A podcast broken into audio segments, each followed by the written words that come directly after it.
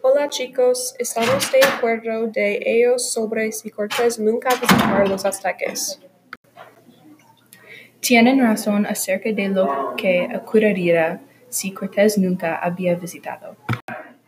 Estamos de acuerdo que si Cortés no hubiera invadido a los aztecas, su cultura tendría una mejor influencia hoy. Es porque no habrían sido asesinados por Cortés.